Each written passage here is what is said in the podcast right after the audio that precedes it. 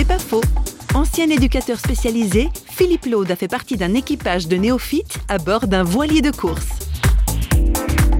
L'idée était de mettre ensemble dans un équipage des hommes, des femmes, des personnes en bonne santé, des personnes handicapées, des jeunes, des vieux, des gens qui ont de l'expérience, des gens qui n'en ont pas, avec comme euh, challenge ces personnes qui n'auraient rien à faire sur un bateau comme celui-ci. Si on leur donne l'occasion de montrer et de développer les compétences qu'elles peuvent avoir, on peut faire quelque chose de bien. Dans notre société, tu veux faire un projet, tu vas essayer de trouver les personnes les meilleures, les plus compétentes pour être le plus performant possible. Et puis nous, avec un équipage comme le nôtre, on n'était qu'une bande de néophytes, mais l'occasion de montrer que cette bande de néophytes peut produire quelque chose, ça c'était vérifié. Donc donner l'occasion à des gens de montrer qu'ils sont capables d'eux. Au départ, ils l'ont pas, ça ne veut pas dire que c'est des nuls, mais si on leur donne l'occasion, eh ben ça va être des réussites. C'est pas faux, vous a été proposé par parole.fm.